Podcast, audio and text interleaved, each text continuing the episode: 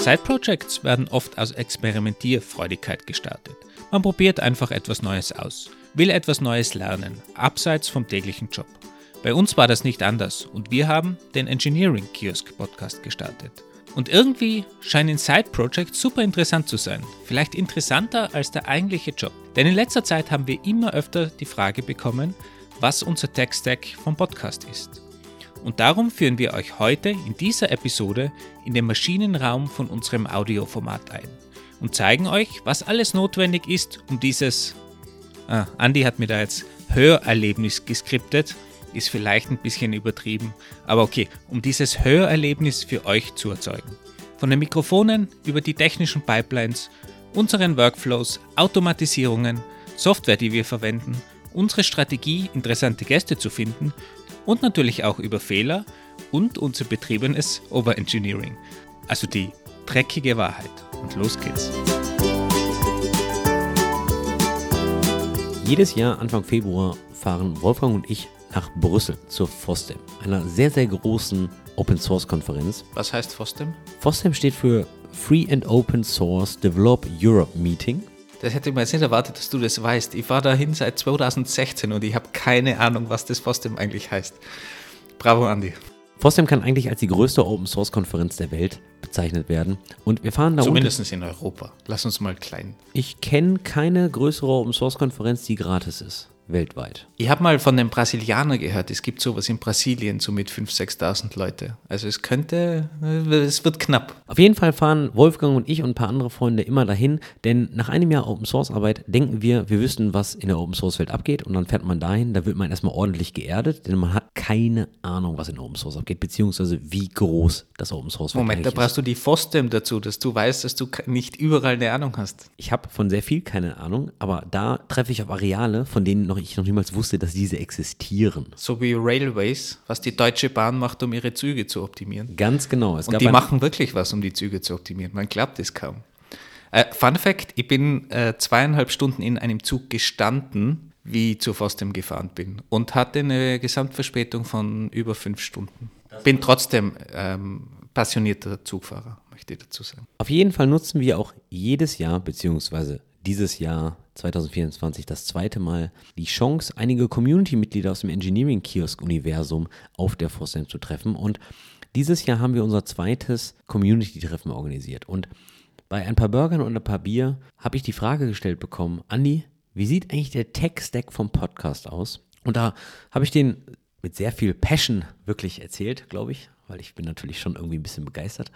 Aber Nachdem ich dann fertig war und auf dem Weg nach Hause war, kam mir die, lass uns doch mal eine Podcast-Episode dazu machen. Und da habe ich so ein bisschen, ein bisschen drüber nachgedacht. Und dann kam ich auf die Idee, eigentlich ist das ja auch so ein bisschen back to the roots, denn unsere Episode 1 und 2 ging worüber, Wolfgang? Lass mich überlegen. Auf jeden Fall kann man nicht mehr erinnern, war das Episode 1 oder 2 mit Side Projects? Episode 1 und 2 ging über Side Projects und deren Tech-Stack.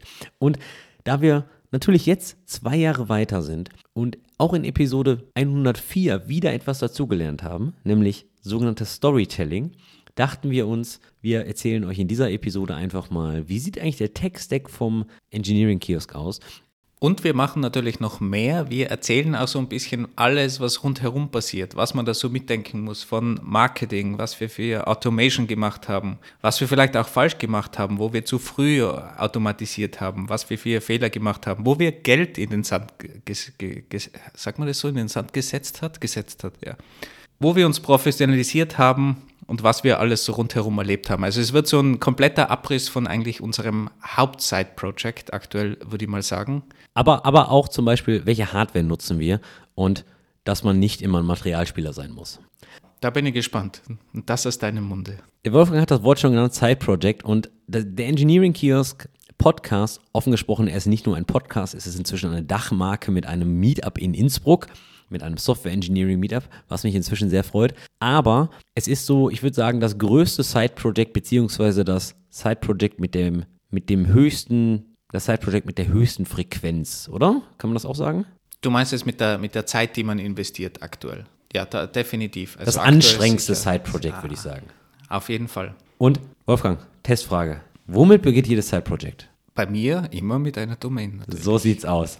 Und natürlich haben wir auch die Domain als erstes gekauft. engineeringkiosk.dev. Dieses Jahr kam wieder die Abrechnung. Stolze 17 Euro kostet uns die im Jahr. Wobei bin mir nicht sicher. Ich glaube, wir haben gesagt, bevor wir nicht die erste Episode aufgenommen haben, kaufen wir die Domain nicht, oder? Die, die, die kam relativ spät. Die müssen nochmal nachschauen, aber ich glaube, die kam relativ spät. Wir hatten da sogar eine Regel. Wir kaufen nicht die Domain, bevor wir nicht begonnen haben, wirklich damit.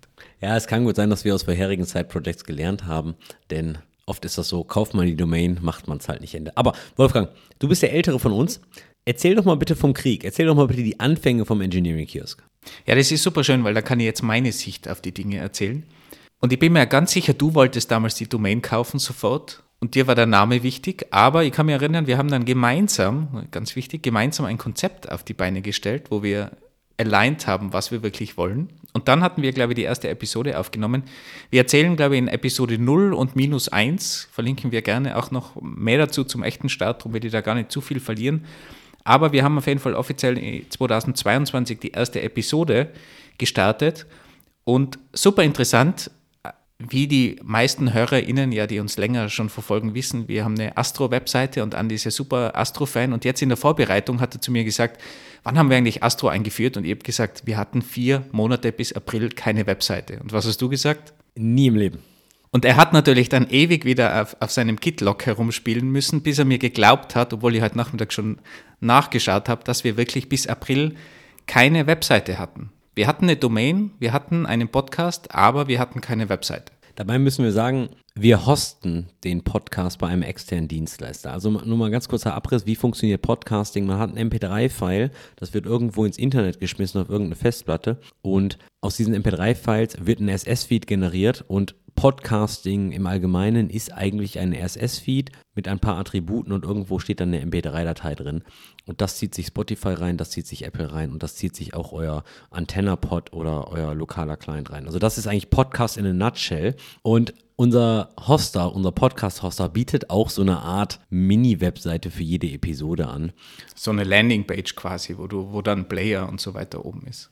Und da haben wir dann die ersten vier Monate die Episoden drauf redirected. Aber wichtig, ähm, wir hatten eben schon das Konzept, wir werden diese Domain haben und damit wir die Domain verwenden können und die Links in, in Social Media zum Beispiel verwenden können, und wir hatten ja die Absicht, wenn das größer wird, dann machen wir eine Webseite, haben wir diese Domain schon verwendet, haben da nur Redirects draufgepackt, dass wir eben Engineering Kiosk slash ähm, EP4 für Episode 4 schon irgendwo verwenden können, verlinken können, aber wir ownen diesen Link und können ihn am Anfang umleiten zu, zu Red Circle, unserem Hoster, und später haben wir dann eben umgeleitet auf unsere Webseite. Also das ist sicher eine sinnvolle Verwendung, würde ich mal sagen, einer Domain, ohne dass man schon eine komplette Webseite aufbaut, sondern wirklich lean die Links ownt und dann später aber eben auf die jeweiligen Seiten redirecten kann. Würde ich auch wieder jedem empfehlen, own your content und gebt euren Content, egal was ihr macht, ihr schreibt etwas, ihr macht Bilder, ihr macht Audio-Files, das würde ich wirklich, wirklich sagen, own your content. Bei dem initialen Konzept, der Wolfgang spielt das gerade so runter und der hat mich auch am Anfang immer noch ausgelacht, weil ich bin ja immer ein Fan davon, alles niederzuschreiben. Im Konzept selbst haben wir uns erstmal Gedanken gemacht, okay, kriegen wir eigentlich 20, 30, 40, 50 Themen zusammen, weil wenn du so einen Podcast startest, dann ist es halt so, okay, der wächst über Zeit und da haben wir, glaube ich, erstmal eine Themenliste gemacht von 30 oder 40 Themen. Kriegen wir eigentlich 40 Episoden hin? Und Achtung, diese Themenliste existiert heute noch und wir sammeln diese weiter und wir räumen sie auch konstant auf. Also aus irgendwelchen Gründen hat der Aufwand, den wir im Dezember 21 da reingesteckt haben, immer noch einen gewissen Wert. Aber wenn wir über Audio sprechen, über einen Podcast, dann denkt man natürlich an Rock am Ring, an die Anlage, an die Konzerte und Co. Und man weiß, wenn man schon mal auf einem Konzert oder einem Festival war, dann ist das eine Materialschlacht. Das sieht natürlich bei uns nicht anders aus. Deswegen, lass uns mal ein bisschen in die Hardware-Sektion gehen. Und wer jetzt mal irgendwie populäre Podcaster und YouTuber mal so ein bisschen verfolgt und sich fragt, welches Mikrofon haben die Jungs eigentlich da? Dann landet man eigentlich relativ schnell bei dem Standard und das ist der, das Shure SM7B für 389 Euro. Und Achtung, das haben wir nicht, weil wir hatten einfach kein Geld. Wobei mir ja der Andi seit Monaten immer äh, die, die, die Ohren voll raunzt. So im, im, im Zwei-Monate-Abschnitt kommt er wieder mit irgendeinem Influencer oder mit irgendeinem Podcast und sagt, ah, die, das klingt schon sehr gut. Also die haben, sollen wir uns das nicht auch zulegen? Und ich glaube, es gibt ja zwei verschiedene Schuhe. Das, das andere kostet ja eher um die 600 Euro, was, was du mir da immer schickst. Also ich muss das immer abblocken und ich glaube, ich habe das damals auch abgeblockt, weil du wolltest natürlich auch sofort in die gute Hardware investieren, so wie man, ja, wenn man eine Kondition will, um auf dem Berg äh, zu radeln, kauft man sich ein 7000 Euro Mountainbike, weil da kauft man sich die Kondition mit. So ähnlich ist es bei den Mikrofonen, da kauft man sich e den guten Content, Content mit, oder? Mountainbike, E-Bike, oder? Ja, das ist so wie ChatGPT, die deinen Podcast-Content erstellen kann. Nee, aber das ist immer so, so die, die Falle. Also falls ihr mal einen Audio-Podcast machen wollt, ich habe jetzt auch auf die harte Tour gelernt, nämlich durch einen argumentierenden Österreicher. Ich brauche leider keinen Schuhe SM7B und wir haben bis heute keins. Also es funktioniert auch ganz gut so. Und ich habe Andi damals überredet, das Samsung Q2U zu bestellen. Das ist, glaube ich, eine chinesische Marke, ist aber eher auf der qualitativeren Seite. Ich habe mir extrem viele Tests durchgelesen, YouTube-Videos angeschaut und habe dann beschlossen, das ist das Mikrofon to go. Und damit hat der Andi gestartet. Ich habe mit einem noch billigeren No-Name-Mikrofon gestartet, irgendwie so um 20 Euro. Da war die Qualität so mäßig, würde ich mal sagen. Ist immer noch besser als die meisten Laptop-Mikrofone und ist einfach ein physikalisch größeres Mikrofon. Und mittlerweile haben wir eigentlich beide größere Mikrofone. Also ich bin immer noch am Samsung und Andy ist am Rode NT auf der USB-Version, das man so kennt, kostet so um die 130 Euro. Genau, das, das Samsung Q2U, das haben wir damals für 67 Euro geschossen. Ich habe gerade nochmal nachgeschaut. Inzwischen sind wir da bei 100 Euro. Da würde ich sagen, ist ein gutes Beispiel, wie die Inflation mal reinkickt. Aber ist ein sehr gutes dynamisches Mikrofon. Und ich habe von meinem letzten Arbeitgeber, von meinen damaligen Arbeitskollegen, vielen Dank nochmal an alle, die ja vielleicht noch zuhören, ein sogenanntes Rode NT-USB geschenkt bekommen. Äh, auch sehr schönes Mikrofon, was ein Kondensatormikrofon ist. So, und der Wolfgang ist so der Audiotechniker von uns. Deswegen, Wolfgang, kannst du mir nochmal einen ganz kurzen Abriss geben? Was ist der Unterschied zwischen einem dynamischen und einem Kondensatormikrofon? Physikalisch kann ich dir das jetzt gar nicht so genau erklären. Die Kondensatormikrofone brauchen meistens Energie fürs Mikrofon, darum haben sie auch diese Phantom Power üblicherweise und dynamische nicht. Dynamische Mikrofone sind das, was man so klassisch bei Radiosprechern sieht, auf der Bühne sieht, so die ganz klassischen Handmikrofone, die man so kennt, das sind meistens dynamische Mikrofone. Und die Kondensatormikrofone, das sind die, die üblichen Podcast-Mikrofone, die man so auf den, auf den Podcast-Ständern kennt. Und eben die, das Rode gibt es in beide Varianten, es gibt verschiedene Rode. Auf jeden Fall der große Unterschied ist, dass das dynamische Mikrofon wesentlich unempfindlicher ist auf Umgebungsgeräusche. Und das Kondensatormikrofon hat zwar den besseren Klang vielleicht, nimmt ein breiteres Spektrum auf, ist aber viel, viel empfindlicher, wenn man irgendwo dagegen stoßt, wenn man einen hallenden Raum hat, so wie der Andi. Darum hört man beim Andi immer gerne einen Hall im Hintergrund, weil er ein Kondensatormikrofon hat und kein dynamisches. Heute nehmen wir beide mit dem dynamischen auf. Sonst hat der Andi ein Kondensatormikrofon. Also könnt ihr gerne mal vergleichen, wie das, wie das so klingt. Aber gerade wenn man Hintergrundgeräusche hat und darum sind halt Radio, Bühne und so weiter, wo, wo, wo alles laut rundherum ist, sind immer dynamische Mikrofone eigentlich. Für Leute, die bei uns im Podcast ganz genau aufpassen, in diversen Podcast-Episoden hört man auch ab zu mein Hund, wie er sich die Pfoten leckt, oder mal meine Frau, wie sie den Thermomix bedient und irgendwas schreddert. Also so verhält sich das dann mit einem Kondensatormikrofon. Inzwischen habe ich für das Mikrofon aber auch noch einen Mikrofonarm. Und zwar habe ich mir da damals das Rode PSA 1 Plus den Mikrofonarm gekauft. Der ist ein sehr hochqualitatives Mikrofonarm von, von Rode selbst. Kostet leider 135 Euro, ist, ist eine teure Geschichte, aber dafür sehr schön in den, in den Schreibtisch integriert. Und auch Wolfgang hatte gerade nochmal gesagt, oh, die Qualität von diesem Mikrofonarm ist doch schon um einiges besser, weil der, Mikrof weil der Wolfgang hat nämlich ebenfalls in einen Mikrofonarm investiert und hat ganze 19 Euro investiert. Ich glaube, es war sowas um den Dreh. Ja, also da ist schon ein Qualitätsunterschied, muss man schon auch sagen. Aber ich bin halt eher der Mensch, der probiert, gute Qualität um den kleinen Preis zu bekommen. Und der hat natürlich externe Federn und solche Dinge, die halt jetzt nicht so schön sind bei Audio. Aber es funktioniert auch und macht einen guten Job. Also ich bin super zufrieden damit. Offen gesprochen, braucht man ein Mikrofonarm? Nein, braucht man nicht. Ist es super bequem, wenn du einfach einen festen Schreibtisch hast und dein Mikrofon, dein Audio-Setup einfach fest? Ja, super, weil du kannst das Mikrofon einfach wegschieben und so weiter. Wir haben beide kein Audio-Interface. Wir, wir connecten das alles via USB und das reicht auch. Also eigentlich Samsung Q2U 67 Euro oder 90 Euro, 100 Euro kostet das, USB-Anschluss und ihr seid good to go. Es muss kein Shure SM7B für 400 oder 500 Euro sein. Externes Audio-Interface von Thomann und so weiter. Das muss es alles nicht. Ihr, natürlich, wenn ihr Geld im Überfluss habt, könnt ihr es gerne ausgeben. Ich halte euch da nicht ab. Aber das muss es wirklich nicht. Was man auf jeden Fall sagen muss, und das merken wir jetzt auch gerade bei den Interviews sehr oft, AirPods, ein Laptop-Mikrofon hat einfach eine schlechtere Qualität. Das ist weiter weg, das ist ein großer Punkt. Und gerade die AirPods, da hast du halt physikalisch einfach weniger Volumen, wie du so ein Mikrofon bauen kannst. Das ist zwar eigentlich eine gute Qualität und man kann über Software einiges machen, aber da hört man schon einen extremen Unterschied, wenn wir da einen Podcast aufnehmen mit Interviewen, wie das so klingt. Und man braucht wirklich nicht viel Geld ausgeben, man braucht da keine 100 Euro ausgeben, auch wenn man irgendwie um 20, 25 Euro ein Mikrofon kauft, irgendwie sogar auf AliExpress. Die sind normal alle wesentlich besser als jegliches Laptop-Mikrofon. Also irgendwas, was physikalisch ein bisschen größer ist, das würde ich auf jeden Fall empfehlen, um gute Qualität zu kriegen. Und das kann ich auch empfehlen für jeden Videocall. Einfach wenn man Videocalls macht. Wenn ihr ein gutes Setup haben wollt, kauft euch wirklich ein physikalisch externes Mikrofon, was nahe an euch dran ist und vielleicht eine gute Kamera. Aber primär ein gutes Mikrofon. Das kann also wirklich einiges bewegen und die Qualität wird um, um, um Vielfaches besser. Das Learning haben wir gemacht, als wir die ersten paar Gäste im Podcast hatten. Und zu dem Zeitpunkt hatten wir noch keine Mikrofone zum Versenden. Das haben wir inzwischen ein bisschen geändert. Und zwar haben wir nochmal zwei Samsung Q2U gekauft für jeweils 90 Euro und dazu noch sogenannte Flight Pro Cases. Das sind so kleine Boxen, ein bisschen mit Schaumstoff ausgestattet, die eigentlich, ich sag mal so, das, die Form von dem kleinsten DHL-Paket haben. Und Gästen bieten wir jetzt an, sofern sie kein eigenes externes Mikrofon haben, dass wir ein Mikrofon dann zum Gast senden mit einem Rücksendeschein.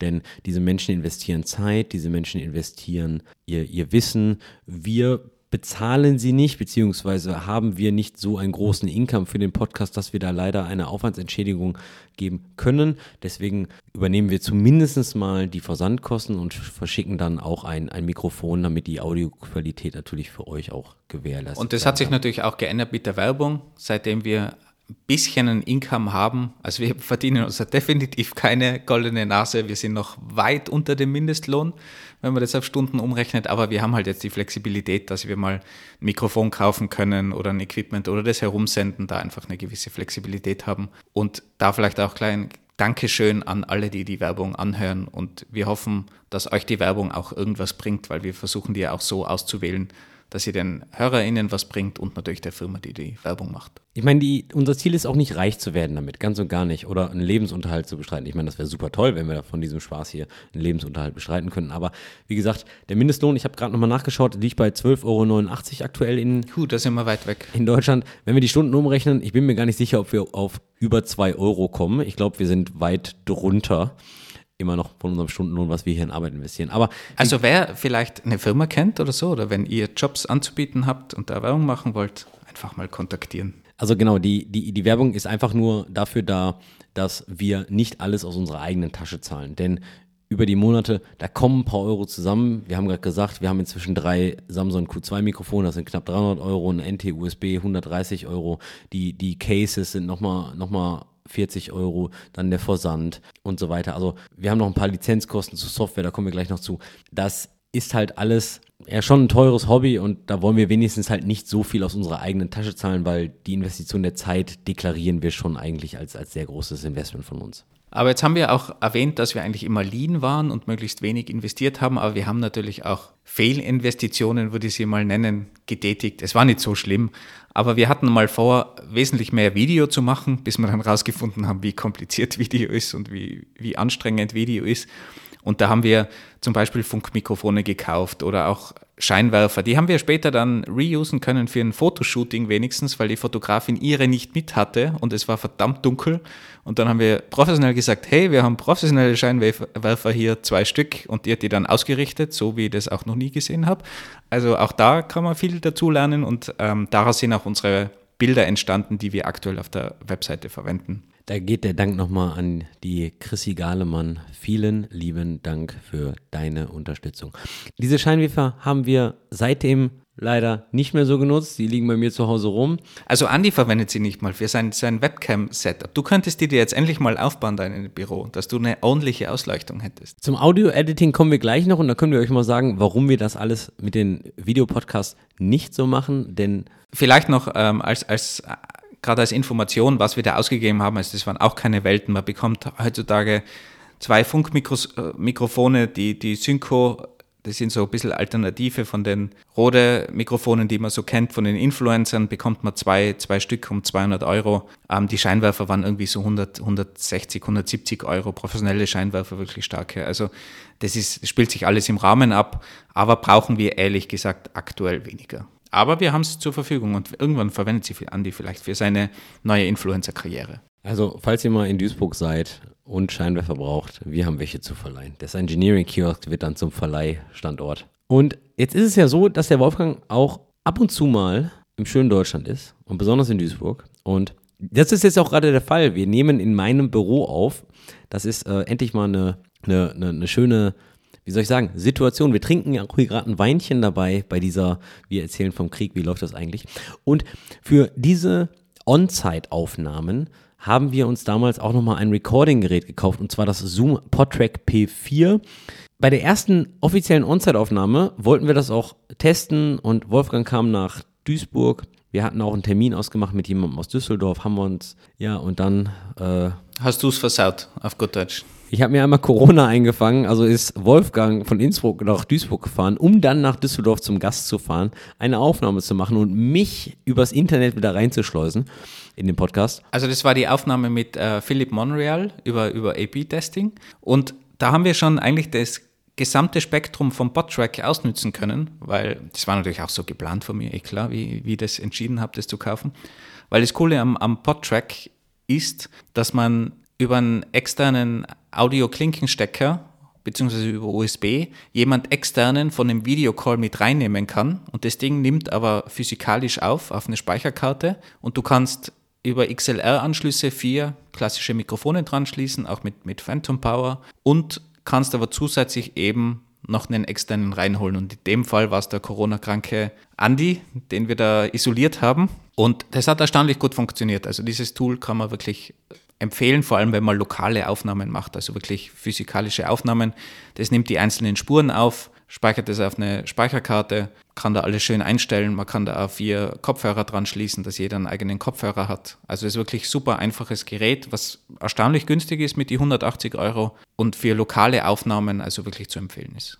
Dennoch müssen wir sagen, das ist leider die Seltenheit. Und zwar Wolfgang aus irgendwelchen Gründen möchte da unten bei den Bergen bleiben. Ich verstehe es auch nicht ganz.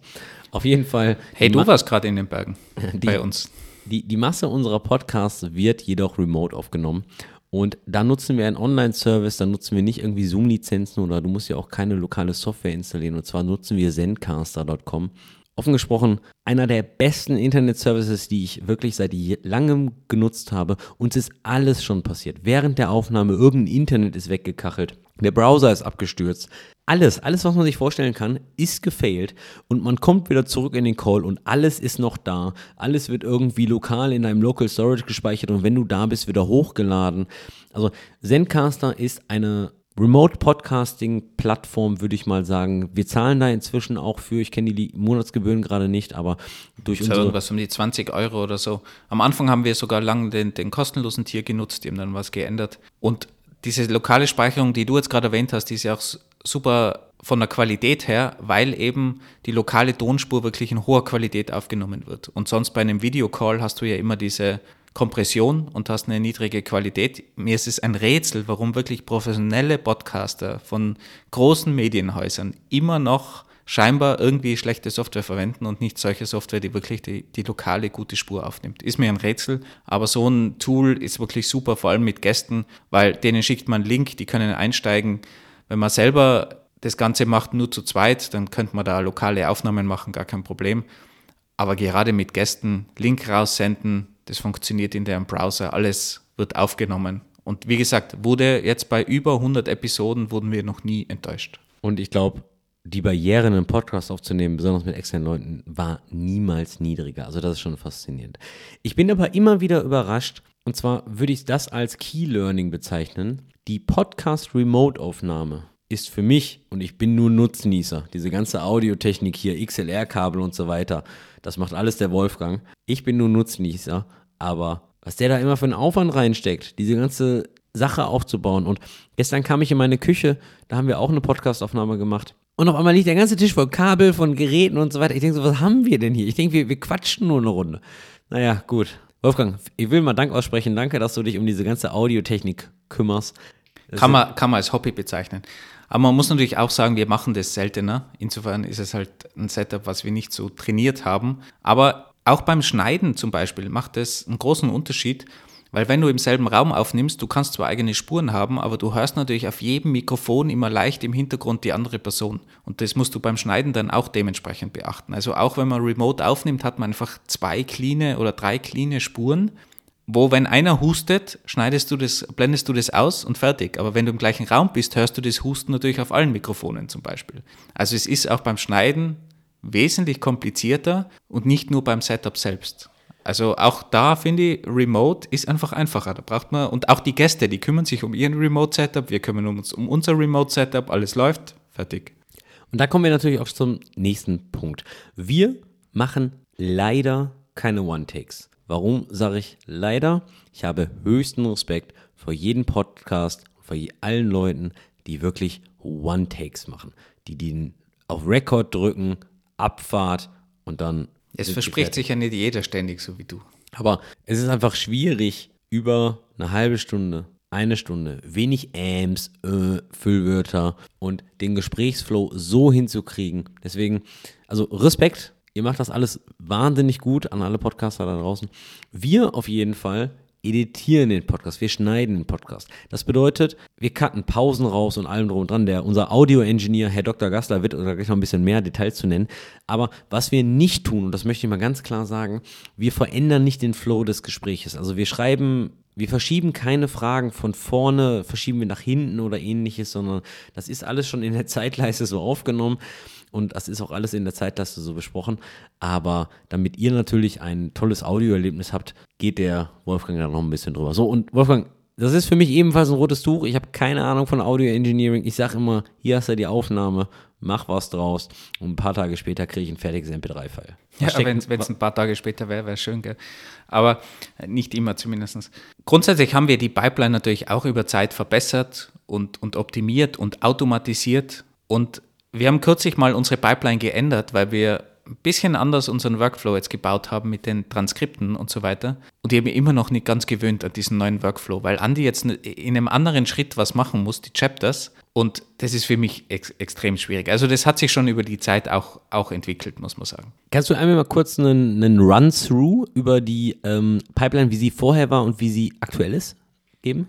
Ja, so starten wir mal ganz klassisch. Wir, wir bekommen da MP3-File rein, Spuren von den einzelnen, von uns zweien oder dann, dann auch mit, mit Gästen. Ich verwende da Audacity, Open Source Tool, super leistungsstark. Habe mir da auch ein paar Makros zurechtgelegt, die am Anfang zum Beispiel die Lautstärke anpassen, dass die Lautstärke einheitlich ist von den ganzen Spuren. Dann werden lange Pausen automatisch rausgeschnitten. Das hat den Vorteil zum Beispiel, wenn wir Denkpausen drinnen haben, haben wir uns das angewöhnt, einfach leise zu sein, nachzudenken und dann fliegen die Pausen einfach raus. Und das ist nicht nur bei Denkpausen so, denn was wir festgestellt haben, was, was menschlich sehr faszinierend ist, wenn du eine Frage hast und Leute müssen ganz kurz überlegen und sie haben Angst, dass ihnen das Wort weggenommen wird durch den Interviewgast, dann setzen sie automatisch Füllwörter ein. Ähm, ähm, ähm, die, die, die halten das Gespräch durch Füllwörter am Laufen, bis sie die Antwort überlegt haben. Und was wir explizit dann auch bei unseren Gästen sagen ist, hey, wenn wir eine Frage gestellt haben, sei einfach still, wir nehmen dir nicht das Wort weg, überleg in Ruhe, Denn dieser kleine Satz ermöglicht Wolfgang einfach später sein Makro zu feuern, die Pausen automatisch rauszuschneiden. Weil sonst hat man immer konstant, ähm, ähm, ähm, weil die Person oft, psychologisch bedingt, Angst hat, dass man ihnen das Wort wegnimmt. Aber man muss schon sagen, das muss man trainieren. Wir haben da echt lang dafür gebraucht und man kann es Leuten natürlich sagen, aber wenn du das nicht gewöhnt bist oder Profi bist, dann kannst du dein, dein äh, auch nicht so schnell umstellen. Und keine Ahnung, wie, wie viele Wochen wir das wirklich trainiert haben und uns gegenseitig darauf hingewiesen haben, wo es drinnen sind und man kann das trainieren und die Qualität wird dann wesentlich besser und man glaubt gar nicht, man braucht das äh, unter Umständen auch gar nicht in, in wirklichen Gesprächen ständig einbauen. Also auch da kann man durchaus Pausen machen und wenn man professionelle Moderationen sich anhört, auch da sind ganz oft längere Pausen. Also man darf das nicht unterschätzen und man kann sich das schon angewöhnen. Also das, das kann schon auch, auch viel helfen. Aber wie gesagt, die Pausen werden automatisch rausgeschnitten. Und dann mache ich den Rest eigentlich manuell, höre mir das einfach an, schneide gewisse Rs raus, wenn es zu viele sind, schneide irgendwelche Versprecher raus, hält sich eigentlich in Grenzen, was da wirklich rausfällt. Und mittlerweile schneide ich auch so vom Speed von 1,8. Das heißt, ich höre Andi immer in der Mickey Maus Stimme, weil dieses Tool das leider nicht den, den, den Pitch anpasst. So, solange ich nicht Goofy oder sowas bin, ist, ich, bin, okay. ich habe gestern eine, eine, Episode geschnitten und dann bist du reingekommen in die Küche, in deine Küche und, und hast in der normalen Stimme gesprochen. Es war total komisch, weil ich, ich habe die gerade ständig auf Mickey Mouse gehört. Aber auch da wird man dadurch dann eben, eben schneller. Aber es, es braucht schon pro Episode, würde ich mal sagen, so eineinhalb Stunden, um den Schnitt zu machen. Wir haben da auch schon ein paar AI-Tools ausprobiert, so Mouth Sounds und Auphonic, die gewisse Anpassungen, automatische Anpassungen machen oder Mouth Sounds, schneidet die Ins raus funktioniert eigentlich erstaunlich gut und macht in den meisten Fällen einen guten Job. Ich war nicht so hundertprozentig zufrieden, einfach wie geschnitten wird, weil dann teilweise so Wörter noch abgeschnitten sind. Daher haben wir nur noch nie so richtig anfreunden können mit den Tools. Auphonic ist ein super Tool und das sage ich jetzt nicht nur, weil das Österreicher sind und die wirklich eigentlich so die Weltführer im Hintergrund sind von den ganzen Podcast-Studios. Unglaublich, wer alle Auphonic verwendet.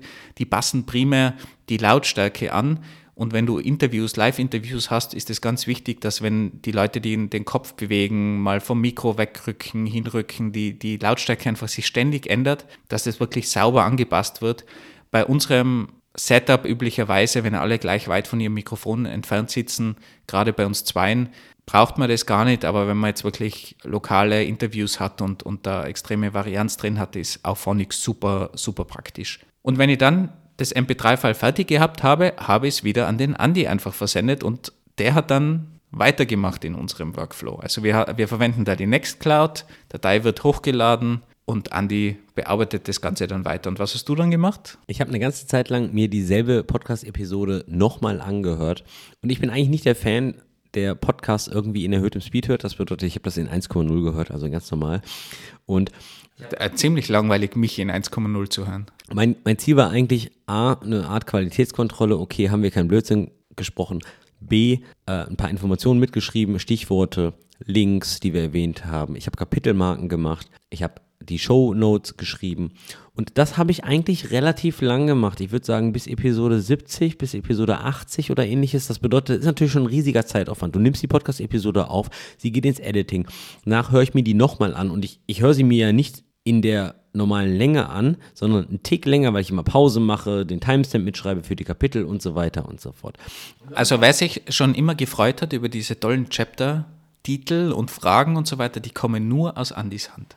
Also wenn ihr mal in die Shownotes geht, falls ihr nicht Shownotes kennt, weil es so erstaunlich, wie viele Leute es nicht kennen, da ist ja eine Description dabei bei jeder Episode. Scrollt mal nach unten, Timestamps, Kategorisierung, schöne Kapitelmarken, wo man auch springen kann. Man kann, kleiner Geheimtipp, sogar Werbung überspringen. Solltet ihr natürlich nicht tun. Aber man kann da herumspringen und genau zu seinem Punkt kommen, den man hören will. Und auch für die Leute, die gerne Files analysieren, diese Kapitel sind auch alle im MP3-File selbst. Also falls ihr das MP3-File wirklich runterladet, alles ist im MP3-File als Metadaten. Ja, und ich weiß nicht, ob ihr es mitbekommen habt, aber im Jahr 2023 kam dieses JetGPT. Und ich habe das Gefühl, es war nicht das Jahr des Linux-Desktops, sondern das Jahr der Generative AI. Und irgendwie wie Pilze aus dem Boden sind dann halt diese AI-Tools rausgekommen. Wolfgang und ich waren immer auf der Suche, okay, wie können wir diesen Episoden-Workflow irgendwie ein bisschen zeitlich interessanter gestalten? Also zeitlich verkürzen auf gut Deutsch. Wie können wir da die ganze Arbeit einfach mal ein bisschen reduzieren. Wir sind ja Fans von, von Automation und Automatisierung. Und man muss sagen, diese Transkript-Services, die gibt es ja schon sehr lange. Aber das war immer eine Herausforderung. Deutsche Sprache, bei uns ist es noch schlimmer, das ist Pott und Österreich. Und wir haben ganz viele englische Ausdrücke. Das heißt, es ist ein Wirrwarr von Sprachen und von, von Wörtern, die die meisten Transkript-Services einfach nicht handeln haben können. Und offen gesagt, viele Transkript-Services, also Speech-to-Text-Services, waren auch unverschämt teuer. Wir haben uns auf jeden Fall dann mal im Jahr 2023 ein bisschen damit beschäftigt und wir haben auch die OpenAI Whisper API ausprobiert. Das ist nämlich deren Speech-to-Text-Service. Und offen gesprochen, die Resultate waren unglaublich schlecht. Weil es ist ja, was wir wollen, ist nicht nur Speech-to-Text, sondern wir wollen auch Speaker Recognition. Wer spricht da denn gerade? Und so eine Whisper API, zumindest das Angebot von OpenAI damals, konnte es nicht. Die Open Source Whisper APIs, die du dir runterladen konntest und selbst laufen lassen konntest, die konnten das anscheinend laut Dokumentation. Aber machen wir uns mal nichts vor. Wir wollen hier einen Podcast machen. Wir wollen jetzt hier kein AI-Hoster werden. Und deswegen haben wir ein bisschen weiter geguckt. Auf Phonic selbst ist bietet auch Transkripte an, mit denen war ich persönlich jetzt nicht zufrieden. Ich habe ein paar Qualitätskontrollen gemacht. Wir haben einen alten Arbeitskollegen, der hat ein AI-Tool gelauncht, nennt sich PodSqueeze. Haben wir auch mal zwei, drei Monate bezahlt und auch mal ein paar analytische Tests gemacht. So richtig zufrieden war ich da auch nicht. Ich, Im Endeffekt, was machen viele dieser Tools? Die machen einen Speech-to-Text, nehmen das Transkript, jagen das als Kontext irgendwie in OpenAI rein und machen dann einen intelligenten Prompt drauf. Zugegeben, die machen das gut und zugegeben, man merkt auch, die haben da sehr, sehr viele Stunden für den Prompt investiert. Aber im Endeffekt kam das an, ich sag mal, die manuelle Qualität, die ich damals geliefert habe, beziehungsweise die Genauigkeit, als ich das noch manuell gehört habe, ich war noch nicht so ganz zufrieden. Wobei man da jetzt zur Erklärung sagen muss, du sprichst jetzt von den Chapters, von den Timestamps. Also, dass die AI automatisch diese Chapters generiert. Also, Transkript ist immer die Basis und dann probiert man eben mit, mit OpenAI zum Beispiel diese Chapters zu generieren oder eine automatische Zusammenfassung. Aber die genügt unseren Qualitätskriterien zum Beispiel noch nicht. Wir haben BotSqueeze lange verwendet, verlinken wir auch gerne. Aphonic eben auch. BotSqueeze war noch wesentlich besser und das hatten wir mal so als Basis in unserem Workflow drin. Haben wir aber mittlerweile auch rausgeschmissen, weil wir einfach selber ein Transkript erstellen mit Assembly AI, nennt sich die API, ist super günstig, bringt einen super Output, unserer Meinung nach den besten Output. Und jetzt sind wir gerade dabei, herum zu experimentieren, wie wir endlich Andy ersetzen können durch OpenAI und durch ChatGPT, dass der vielleicht gewisse Sachen automatisiert, Chapters und da die, die Kategorien raussucht oder zum Beispiel auch checkt, haben wir irgendwas vergessen in den Show Notes? Wenn wir zum Beispiel immer sagen, ja, das verlinken wir dann in den Show Notes, teilweise vergessen wir da irgendwas vor allem, wenn es Andi jetzt nicht mehr durchhört, immer als Qualitätskontrolle. Und das könnte da natürlich dann ChatGPT schon rausfinden im Idealfall. Da sind wir gerade beim Herumexperimentieren, ist aber noch nicht so weit, dass wir sagen, das hat wirklich unsere Qualitätsstandards erreicht, die wir gerne hätten. Im Allgemeinen, alles, was wir hier erwähnen, auch das Hardware-Setup und so weiter, werden wir alles in den Shownotes verlinken. Das Problem ist, was wir so ein bisschen haben, wir kriegen keine Daten, wie viele Leute sich wirklich die Shownotes ansehen. Und deswegen wissen wir gar nicht, ob die Arbeit, die wir in die Shownotes stecken, wirklich gerechtfertigt ist. Ich meine, wir stecken da relativ viel Arbeit rein, aber auch, weil wir gemerkt haben, durch Google, weil alle Shownotes werden auch auf unserer Webseite veröffentlicht, nicht nur im Spotify und Apple und Google Podcast, sondern auch auf unserer Webseite. Und wir merken selbst, dass wir super oft nach irgendeinem Wort suchen und einer Zeit Doppelpunkt engineeringkiosk.dev, nur um uns gegenseitig zu beweisen, dass wir schon mal über das Thema gesprochen haben.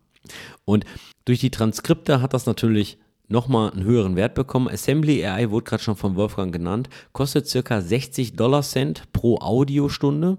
Also wer ein Transkript von irgendeinem Audiofile braucht, Assembly AI, kann ich sehr empfehlen. Für Deutsch sind die Features leider limitiert. Ich warte noch auf die sogenannte Sentiment-Analyse für die deutsche Sprache. Das kann nämlich dann sagen, inwieweit, wie aggressiv oder freundlich wir unseren Podcast betreiben. Ich, ich weiß bis heute nicht, für was du das verwenden willst, aber du bist super happy, wenn du dieses Feature endlich bekommst. Mein äh, Wunschfeature wär, wäre, dass es die Ins mit transkribiert, weil die könnt ihr dann nutzen mit den Zeitstempeln, um automatisch die Ins wegzu schneiden, weil das kostet mir extrem viel Zeit. Genau, die, solche, solche Art nennt man auf Englisch Filler Words.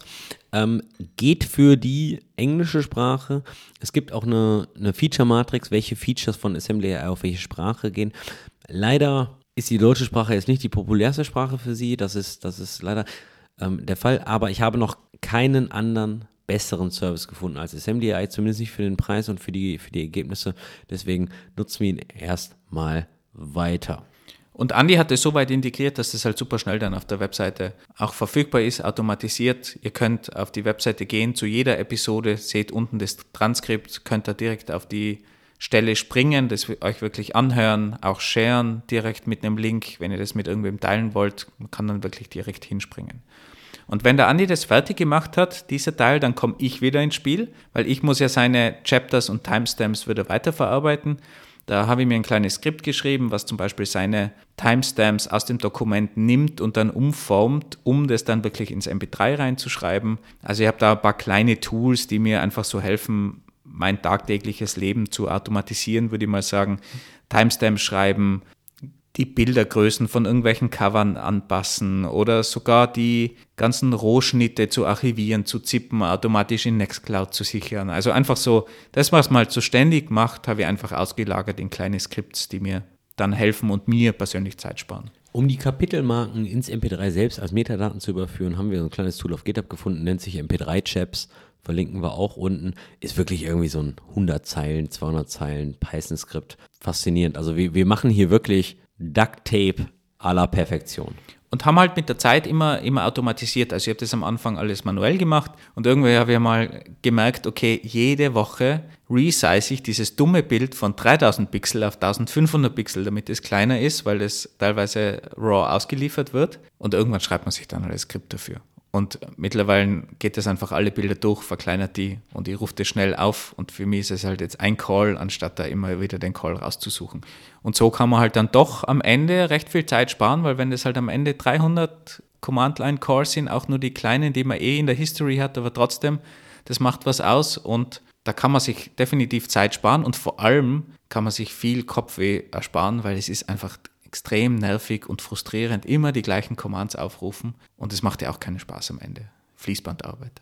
Da wir zum Beispiel Assembly.ai, also die Transkripte erst im Oktober 2023 eingeführt haben und da natürlich schon fast 22 Monate am Start waren und natürlich schon Audio produziert haben, habe ich dann einmal alle Episoden durch Assembly AI gejagt. Hat es dann auch einmal, ich glaube, 50 Dollar gekostet, aber ich denke, es ist wertvoll. Wo wir gerade bei Automatisierung sind, der Wolfgang hat ja schon gesagt, der Wolfgang macht das MP3-File fertig und ich habe mir Skripte inzwischen für alles geschrieben. Das sind alles so, so 100, 150 Zeilen lange Python-Skripte. Die ich mal probiert habe zu verstehen, ich habe es aufgegeben. Aber ich muss es ja auch nicht machen. Macht ja Andi. Sie, sie sind wirklich so, du gibst dem. Haben wir die eigentlich public? Die sind alle public. Alle Python-Skripte und alle Automatisierungsskripte, die wir haben, findet ihr auf unserem GitHub. Aber das sollte man eigentlich nicht machen. Die sind, die sind alle so dahin gerotzt, dass man die vielleicht gar nicht public stellen sollte eigentlich. Also bitte am besten nicht hingehen. Ein guter Hack ist ein Provisorium. Und es funktioniert einfach. Aber wie, wie sind diese Skripte aufgebaut zum Beispiel? Ich gebe einfach nur eine MP3-File ein als URL und sage, wie viele Speaker sind dabei. Also ich kann auch Input-Parameter für die AI geben. Sind wir zwei Speaker, drei Speaker, vier Speaker für die Speaker Recognition. Und danach kriege ich einen JSON-File, das speichere ich mir auf Disk mit allen Transkripten. Das konvertiere ich, schiebe das dann in die Webseite. Ich habe aber auch Python-Skripte für wirklich alles. Für einen Import neuer Episoden, Beispiel jeden Dienstag läuft um 6 Uhr morgens eine GitHub-Action.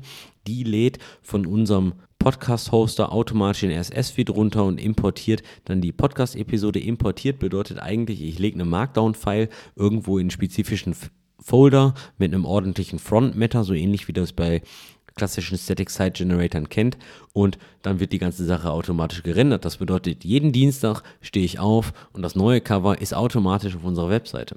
Außer letztes Mal, wo du dann Dienstagnachmittag gesagt hast, hey Moment, warum ist da auf unserer Webseite noch nichts online? Also Monitoring äh, könnte man noch verbessern, aber der Andi arbeitet ja nicht im Monitoring-Bereich, gar keine Frage. Wenn ihr da übrigens Näheres wissen wollt, Episode 31 haben wir über GitHub Actions und Automation eben anhand unseres Pro Projektes auch gesprochen. Könnt ihr mal reinhören, da hört ihr alle Details, wie das wirklich funktioniert mit dem Import, mit der Generierung, mit dem Static Site Generator und wie das alles funktioniert.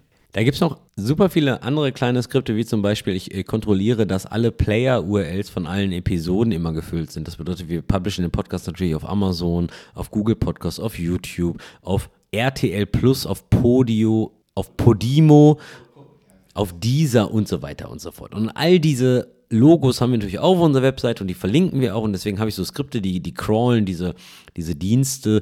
Ich habe aber auch eine, ein Skript zur Statistikgenerierung, denn wir halten uns immer vor, wer denn jetzt hier bei den Podcasts endlich jetzt mehr redet. Immer war es so, boah, ey, du hast aber immer wieder so einen Monolog geführt, ey, das ging mir jetzt aber schon wieder auf die Nerven. Und dann war es so, hä, ich habe doch gar nicht geredet in der Podcast-Episode, du hast doch 90 Prozent geredet.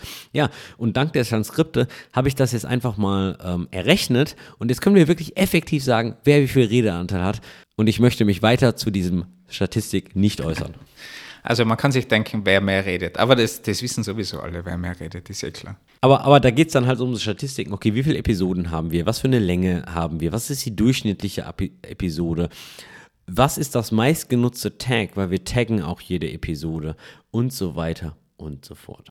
Das, die Webseite selbst, zahlen wir auch nichts für, liegt auf GitHub, wird von Netlify gefetcht und von Netlify kostenlos gehostet. Super schnell, CDN, danke Netlify funktioniert erstaunlich gut, hatten nie Probleme irgendwie damit. Static Site Generator haben wir auch eine eigene Episode dazu gemacht zu Static Site Generators.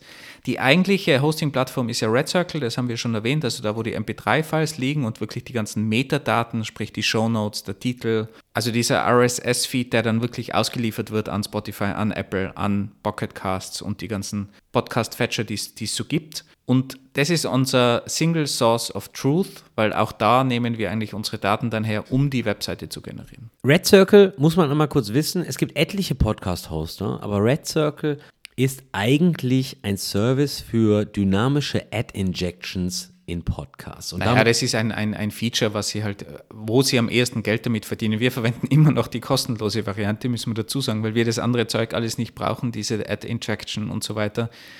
Da ist auch nicht viel weitergegangen bei denen, aber es ist kostenlos, da dürfen wir uns wirklich nicht beschweren. Die machen einen guten Job, hatten auch nie Probleme bisher. Der kleine, kleine Nachteil, den ich so sehe, ist, dass wir halt keine API haben dort, um irgendwas automatisiert draufzuladen. Und drum ist unsere Single Source of Truth woanders. Und das ist ein bisschen so bei mir noch ein Dorn im Auge. Da haben wir nämlich keine richtige Ownership von unseren Daten. Wir haben schon die Daten alle in Google Docs, wo wir das vorbereiten, aber es ist halt irgendwie nicht so schön und man könnte dann schon gewisse Sachen automatisieren, vielleicht die Covers automatisch generieren und die Titel und, und solche Sachen in Covers. Da sind wir noch sehr manuell eigentlich am Weg, weil wir da auch eben ein bisschen abhängig sind von Red Circle, die, die keine saubere API haben, wo wir was hinsenden können. Du sagst, der kleine Nachteil, es gibt in letzter Zeit nichts, was mir härter auf den Sack geht, als dass Red Circle keine API hat. Ich, ja, du musst ja nichts machen mit Red Circle, mach ja alles ich. Also, wenn uns ein Red Circle Engineer zuhört, bitte baut mal eine API oder schaltet sie uns frei oder macht einen kleinen. Also es gibt auch kostenpflichtig keine API, dass das nur, nur klar ist. Also es ist nicht, dass wir, dann würden wir wahrscheinlich sogar zahlen dafür, aber nur damit wir Dynamic Ad Injections machen können, was wir nicht brauchen, zahlen wir natürlich auch nicht. Es gibt andere Hoster, aber es ist halt auch schwierig, dann wieder um, umzusteigen. Ist gewisser Aufwand. Also da ist auf jeden Fall Verbesserungsbedarf, aber da kommen wir eh später nochmal darauf zurück. Könnten wir unser Podcast-Hoster umziehen? Ja, könnten wir. Ist es uns so viel wert? Nee, weil es ist schon wieder ein riesiger Heckmeck. Ja, so schwierig ist es ja gar nicht, aber ja, es ist halt Aufwand, der, der betrieben werden muss. Und sonst, wie gesagt, könnten wir doch einige Sachen optimieren. Eben auch zum Beispiel die, die Cover-Erstellung, die ist derzeit manuell. Shownotes ist auch sehr manuell, das machen wir über Google Docs geshared, eben wir zwei gemeinsam. Wir haben zwar ein paar Skripte, die da Sachen machen, eben die, die, die Chapters zum Beispiel zu konvertieren aus, aus einem normalen Text Format, das ihr bei den Show Notes äh, findet, damit wir das eben automatisch in die MP3s schreiben können als Chapters. Also da gibt es schon Möglichkeiten, aber da ist noch viel manuelle Arbeit eigentlich drin. Und wenn wir dann über sowas wie Marketing sprechen, wo wir Reels haben, Videos, da ist halt dann wirklich viel manuelle Arbeit drin. Da sind wir gerade dabei, Möglichkeiten zu finden, zu automatisieren und da passiert ja auch ganz viel eigentlich am Markt aktuell, die Tools, die behaupten, wir machen automatisch Reels, finden die perfekte Stelle aus deinem Podcast, wenn du das mit uns aufnimmst. Riverside zum Beispiel. Auch Sendcaster, was wir verwenden, hat so ein Feature. Aber ehrlich gesagt, deutsche Podcasts und die, die finden dann irgendwelche komischen Stellen, wo, wo Andi irgendwas daher schwafelt, was niemanden interessiert, macht da ein schwindiges Reel draus, was niemanden interessiert. Also es funktioniert aktuell einfach null, würde ich mal sagen. Also da haben wir null Hilfe davon. Und da ist super viel manuelle Arbeit. Also diese ganzen kleinen Dinge, die Video, Reels, auch Audio, Video zusammen äh, betreffen, weil wir schneiden ja Audio, haben dann aber ein Video, was eben nicht geschnitten ist und, und nicht gesynkt wieder mit dem Audio. Also da, das ist eigentlich so ein, so ein Problem. Falls wer da eine gute Lösung hat dafür, wie man da in irgendeiner Form besser automatisieren könnte, sofort her damit bitte. Und seit ich mal gesehen habe, wie viel Arbeit eigentlich so die Erstellung eines Instagram Reels, YouTube Shorts oder von mir aus auch TikTok ist, muss ich zugeben. Bewunderst du alle Influencer? Es ist, es ist, also jeder, der sagt, du bist Influencer, das ist ja gar keine Arbeit, ihr seid so falsch, ihr seid so off. Diese, diese Erstellung von diesem Reel, also entweder musst du da eine unglaubliche Passion für haben, aber es ist einfach mega viel Arbeit. Ich glaube, das sagen auch viele einfach, dass, das, dass die acht Stunden da an, an Reels-Erstellung sitzen. Und ich bin jetzt kein Profi natürlich und ich mache nicht viele Reels. Aber wenn man für so einen dummen Reel, der 30 Sekunden dauert, dann zwei Stunden sitzt, um das, die ganzen Schritte zu machen, um da ein Transkript reinzukriegen, um Untertitel reinzukriegen, um irgendwelche Effekte reinzukriegen, mal die Stelle überhaupt suchen, die auszuschneiden, drei Videos zusammenfassen als drei Streams mit dem Interviewer. Also das dauert alles ewig, das, der Feinschliff am Ende. Also wenn da eine AI ist, die mir die Arbeit abnehmen würde, würde sie sofort nehmen. Thema Reels.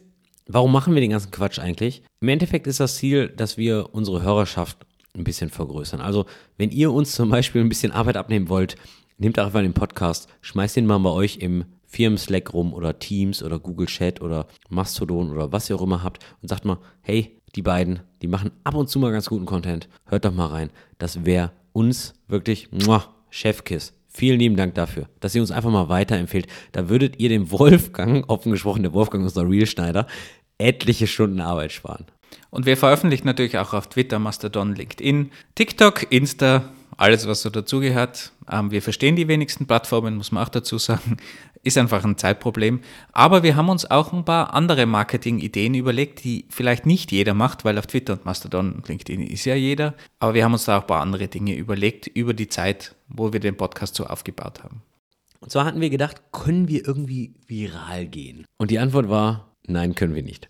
Was haben wir versucht? Wir haben mal ein kleines Projekt gestartet zu Open Source Software Namen. Woher haben eigentlich populäre Open Source Softwares ihre Namen? Wie MySQL, MariaDB, Apache Hadoop, Apache Kafka, Kubernetes, Curl, Debian, Laravel und so weiter und so fort. Und diese ganze Information ist als eine Art Markdown-File auf GitHub verfügbar. Offen gesprochen, ich finde die Idee immer noch geil. Aus irgendwelchen Gründen haben wir die gar nicht so weiterverfolgt. Und den, den Bass darum haben wir auch noch nicht gemacht. Vielleicht ist das noch so ein Hidden Feature. Schauen wir mal, ob wir das nochmal irgendwann weitermachen. Aber verlinken wir natürlich auch. Also aber eine Awesome List, die wirklich funktioniert hat, und das ist ja nichts anderes als eine Awesome List, in, in dem Fall von, von Open Source Namen, aber wir haben eine Awesome List kreiert von deutschen Tech-Podcasts. Und der Hintergrund von dem Ganzen war eigentlich, dass wir uns überlegt haben, in unserem Konzept, das wir schon erwähnt haben am Anfang, was wir eigentlich machen wollen. Wir wollen ja so einen Podcast machen im Tech-Bereich, das einerseits die Technik ein bisschen abdeckt, aber auch den ganzen Bereich rundherum. Denn Tech ist ja nicht so schwer, die Leute sind das Problem. Das macht ja sonst niemand in Deutschland. Wir hatten da schon so grob gesucht und hatten keine Podcasts gefunden. Und dann haben wir uns mal überlegt, was gibt es denn sonst für Tech-Podcasts eigentlich am deutschen Markt? Das war schon später. Und dann haben wir gemerkt, oh, waren wir falsch. Es gibt so viele deutsche Tech-Podcasts und so viele coole deutsche Tech-Podcasts von Gaming, Security, auch Engineering Manager Themen, zumindest teilweise. Also wir sind nicht die einzigen da draußen, die so eine gute Idee hatten, einen Podcast zu starten. Wir dachten initial, wir füllen eine Nische, aber inzwischen haben wir 96 kuratierte deutsche Tech-Podcasts, deutschsprachige, nicht deutsche, also da gehören natürlich auch Österreicher und Schweizer dazu. Ich glaube, wir haben einen, Deu äh, einen Schweizer Podcast, oder? Das ist der einzige. Aber es, es, sind zumindest ein paar Deutsche und Österreicher dabei. Äh, sorry, Schweizer und Österreicher in dem Podcast oder Österreicherinnen. Und da sind ein paar richtig, richtig richtige Perlen dabei. Und immer wenn ich etwas Neues suche zum Hören, muss ich zugeben, gehe ich inzwischen unsere, in unsere eigene deutschsprachige Tech-Podcast-Liste. Und das war wirklich das, das ist ein spannendes Phänomen, denn immer mal wieder poste ich auf LinkedIn die Neuzugänge und tagge dann die Autoren dieser Podcasts. Und da kriegt man dann schon immer mal wieder so ein bisschen Bass mit, Marketing-Bass. Das ist immer schön. Dann sagen die, hey, danke, da habe ich auch einen neuen Podcast entdeckt. Und dieses Feedback kriegen wir regelmäßig, dass Leute in dieser Liste neue Podcasts entdecken. Und ist auch eine super besuchte Seite. Also da gehen wirklich viele Leute drauf. Das freut uns natürlich extrem. Also wir haben kein Problem mit Konkurrenz. Da hat jeder seine Nische. Und wir, wir sind sogar mittlerweile mit einigen Podcast-Hosts befreundet. Wir, wir haben da Kontakt aufgebaut. Wir sind da mit, mit allen bei E-Mail in, in Kontakt getreten, dass wir diese Liste haben. Natürlich auch gewisse Marketing-Idee dahinter, aber wir haben da jetzt einfach auch eine größere Gruppe, die, die Austausch betreibt.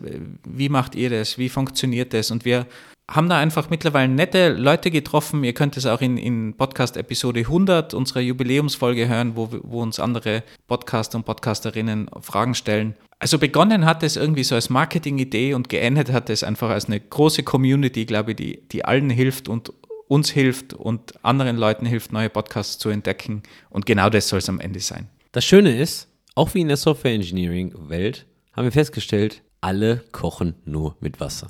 Vielleicht hat der ein oder andere ein paar mehr Wasserkocher, so ähnlich wie Facebook, aber im Endeffekt machen die alle das Gleiche, haben dieselben Probleme.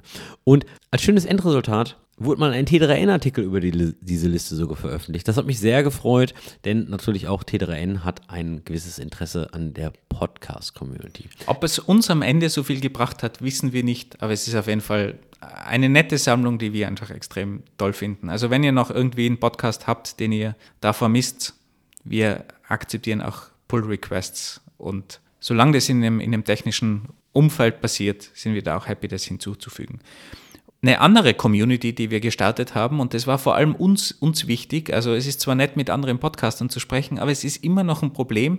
Wir sprechen da ständig in so ein schwarzes Mikrofon, in ein schwarzes Loch eigentlich hinein und wir haben keine Ahnung, wer da draußen eigentlich uns hört und uns hat dieser Rückkanal extrem gefehlt. Klar bekommt man hin und wieder ein E-Mail, aber wir wollten irgendwie das nutzen, weil es ist ja auch eine ganz spezielle Nischen-Community, wir EntwicklerInnen, die so im deutschsprachigen Raum unterwegs sind und darum haben wir uns irgendwann entschlossen, auch zusammen mit dem Zeitpunkt, wo die letzte FOSDEM war, dass wir uns mal in, auf der FOSDEM treffen und einen Kanal brauchen, um zu kommunizieren mit den Leuten, mit denen wir uns treffen und haben darum unsere Discord-Community gestartet, um den Rückkanal zu haben. Und wir haben jetzt eine Discord-Community, wo EntwicklerInnen mit dabei sind. Es joinen wirklich einige Leute pro Woche. Das ist eine Community, die Personen aus den unterschiedlichsten Bereichen haben. Also wirklich, man kann sich das gar nicht vorstellen. Wir haben da so ein Channel, wo man sich vorstellen kann, also das sind von Quereinsteigern bis zu absoluten Profis, die seit 30 Jahren in irgendeinem Thema drin sind. Das sind wirklich coole Leute aus den unterschiedlichsten Firmen, auch großen Firmen. Und das ist auch unsere, unser Ziel, dass nicht wir da nur Informationen verbreiten, sondern das soll ja auch eine Dachmarke sein, das Engineering Kiosk, um Wissensaustausch zu haben, nicht nur in einem Meetup, sondern eben auch remote in so einem Discord-Server zum Beispiel, wo man einfach Fragen stellen kann, was meint ihr? Und wir hatten da auch zum Beispiel Themen, wo es um, um wirklich kritische Sachen geht in dem Team, wenn man Probleme mit Leuten hat, wo super Austausch stattgefunden hat, wo nicht wir geantwortet haben, sondern wirklich andere Leute und wo man Meinungen bekommt. Und genau darum haben wir eigentlich Engineering Kiosk gegründet, um genau diesen Wissensaustausch auf, auf mehreren Ebenen zu haben. Und Discord ist eine davon. Also, wer noch nicht dabei ist, was kannst du sagen? Es ist aber noch nicht zu spät, dieser Community beizutreten. Also, Link natürlich wie immer in den Shownotes oder auf unserer Webseite. Schaut einfach mal rein, was da so abgeht. Stellt auch eure technischen Fragen, da kriegt ihr auf jeden Fall reale Antworten, wie andere Leute das in Firmen lösen. Jetzt betreiben wir dieses ganze Side-Project ja schon ein bisschen länger als zwei Jahre und der Wolfgang lacht zwar immer drüber im Podcast und es ist zum Glück noch kein Running Gag, aber ich bin ein großer Fan vom Aufschreiben. Nicht, weil ich dumm bin, einfach nur, weil ich so viel um die Ohren habe, dass ich das einfach nur vergesse. Und durch das Aufschreiben hat es so ein kleines Movement zur Professionalisierung gegeben. Denn über die Zeit ist unsere Dokumentation doch schon sehr angewachsen und ich würde sagen auch schon sehr, sehr professionalisiert. Also eigentlich haben wir Listen für alles. Wir haben Listen für die Checklisten zum Publishen einer neuen Episode. Das bedeutet, jeden Dienstag acker ich eine Checkliste ab, was ich alles tun muss, um eine Episode zu veröffentlichen. Das ist die Episode taggen, einen LinkedIn-Post machen, auf Twitter was posten und den Tweet dann oben pinnen und so weiter und so fort. Das kann eigentlich theoretisch jeder, es macht aber eigentlich immer dieselbe Person.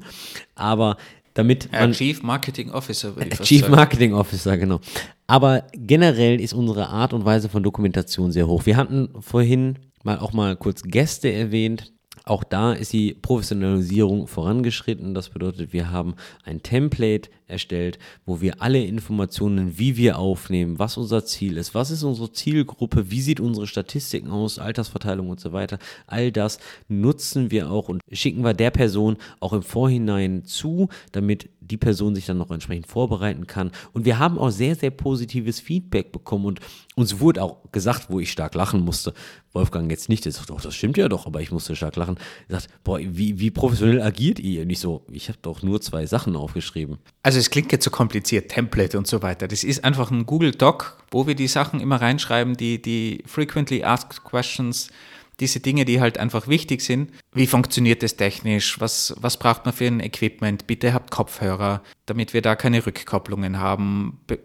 Was für Themen sollen wir vorbereiten? Was für Zielgruppe wollen wir erreichen? Und so weiter. Und da, da haben wir eigentlich ein vorbereitetes Dokument, das schicken wir aus.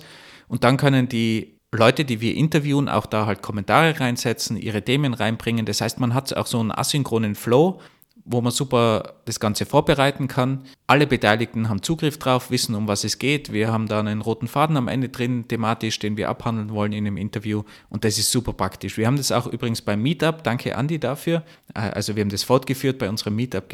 Genauso, da haben wir ein Dokument für den Location Host, für einen Speaker. Das senden wir einfach raus. Da steht genau drinnen, was Sache ist, wie, wie lang der Talk sein soll und so weiter. Also umso mehr man da einfach definiert hat, umso besser, weil dann hat man das einfach aufgeschrieben, kann es raussenden und gerade die Dinge, die, die wiederholen sich halt ständig. Also egal, ob es jetzt ein Meetup ist, ein Speaker, ein Interview, die Sachen braucht man ständig und das schreibt man sich halt einmal auf, kann man schön erweitern, ist ein lebendiges Dokument und das haut man dann einfach raus und das vereinfacht den Ablauf unglaublich. Und da hat man auch so Features in Google Docs wie Kommentare zum Beispiel. Das unterschätzt man, wie wichtig das ist, weil wie kommuniziert man denn mit jemandem, den man interviewen will? Da hat man ja nun die E-Mail-Adresse. Soll man jetzt 20 E-Mails hin und her senden? So macht man einen Kommentar rein und das funktioniert automatisch. Google Docs kennt jeder. Das ist super easy zu, zu arbeiten, asynchroner Flow. Und das ist auch eine gewisse Art von Automatisierung. Das würde man vielleicht jetzt nicht glauben, aber das automatisiert Dinge.